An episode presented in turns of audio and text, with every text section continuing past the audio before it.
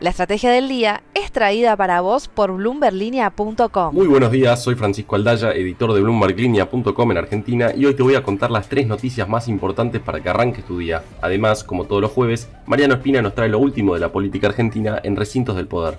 Pero veamos rápidamente cómo van a abrir los mercados este jueves. El S&P Merval subió ayer 0,2%. Fue una jornada mixta para las acciones argentinas en Wall Street, con bajas de hasta el 3,4% para Central Puerto y subas de hasta 6,9% para Mercado Libre. El dólar blue cerró en 295 pesos y el bolsa quedó en 282.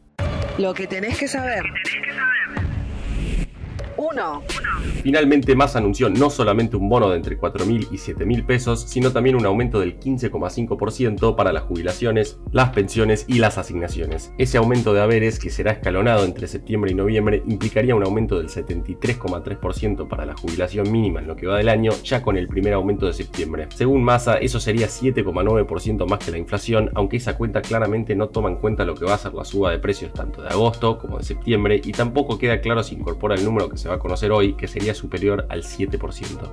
2. Te vengo diciendo que los resultados de IPF en los últimos dos años vienen siendo relativamente positivos y el segundo semestre de 2022 no fue la excepción. La energética controlada por el Estado argentino superó las expectativas del mercado con una ganancia neta de más de 750 millones de dólares y también mejoró su EBITDA ajustado por 38% frente a los primeros tres meses de 2021. La empresa también dijo que va a invertir este año 10% más de lo que había previsto originalmente y reportó también un crecimiento del 9% en el volumen total de combustibles producidos. ¿Cómo viene la acción de IPF? Bueno, una situación situación totalmente opuesta a lo que te harían pensar sus resultados. El ADR en el New York Stock Exchange cayó 1,89% en lo que va del año y se encuentra apenas por debajo de los 4 dólares, más lejos que nunca de su pico histórico de 2005 cuando casi alcanzó los 70 dólares.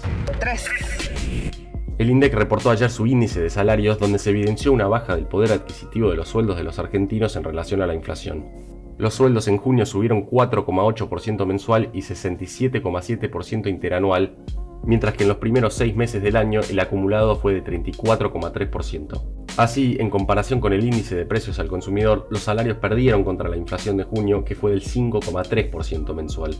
Pero los que más sufren son los que cobran su sueldo en negro. Esos salarios crecieron solo 58% en los últimos 12 meses, es decir, 10 puntos menos que la inflación. Una situación que se va deteriorando mes a mes.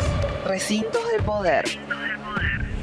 Y ahora, Mariano Espina, contanos por favor qué está pasando en la política argentina esta semana. La llegada de Sergio Massa al Ministerio de Economía reconfiguró el esquema de poder del Frente de Todos. Mientras negocia con ministros y gobernadores el ajuste en las cuentas públicas, hoy reconoció en el acto por el gasoducto Néstor Kirchner que estos días soltó un poco las reservas para garantizar que no se corte ni el gas ni la luz. Este jueves deberá definirse el esquema actualizado de segmentación de subsidios a las tarifas para los usuarios y en ese mismo acto Axel Kisilov dejó un mensaje.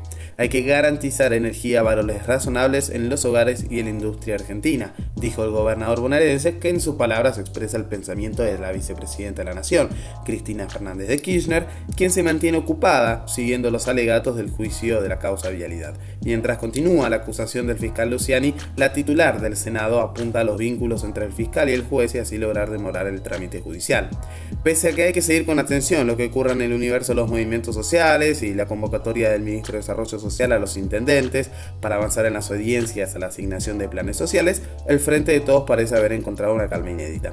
Lo contrario es lo que ocurre en Juntos por el Cambio, el principal espacio opositor. La líder de la coalición cívica, Elisa Carrió, reapareció en la televisión esta semana y apuntó, sin escrúpulos y con acusaciones severas, contra tres dirigentes relevantes del PRO, Rogelio Frigerio, Emilio Monzó y Cristian Ritondo. Sus críticas parecen estar avaladas por Mauricio Macri, si se considera que la propia Carrió habló con el expresidente previo a salir a dar estas declaraciones. Las acusaciones de Carrió generaron una reacción sin grietas entre dirigentes de las distintas fuerzas de Juntos por el Cambio. Patricia Bullrich y Gerardo Morales, presidentes del PRO y la UCR, coincidieron en rechazar las actitudes de Lilita. Basta, Carrió, tuiteó Patricia. En el gobierno ya hacen las cuentas de cómo quedaría el bloque de Juntos sin los 11 Lilitos y se entusiasman con un debilitamiento de la principal fuerza opositora. La frase del día. Antes de irnos, escuchemos lo que dijo Cristalina Georgieva en su carta para felicitar a Sergio Massa por su nombramiento como ministro de Economía. Su experiencia, incluso en el Congreso Nacional de Argentina, puede resultar vital para ayudar. Argentina y su gente enfrentan desafíos económicos y sociales más apremiantes. Como te contamos hace unos días, Massa viajará a fin de mes a Washington, donde posiblemente busque la relajación de algunas metas con el FMI. Esto fue un nuevo capítulo de la Estrategia del Día Argentina. Yo soy Francisco Aldaya, editor de Bloomberg Línea, y me podés seguir en Twitter en arroba franaldaya. No se olviden de darle clic al botón para seguir a este podcast y también suscríbanse a Línea de Partida, Línea de Llegada y Línea de Cambio, los tres newsletters diarios que ofrece Bloomberg Línea. Espero que tengas una gran jornada productiva. Esto fue La Estrategia del Día Argentina, escrito y narrado por Francisco Aldaya.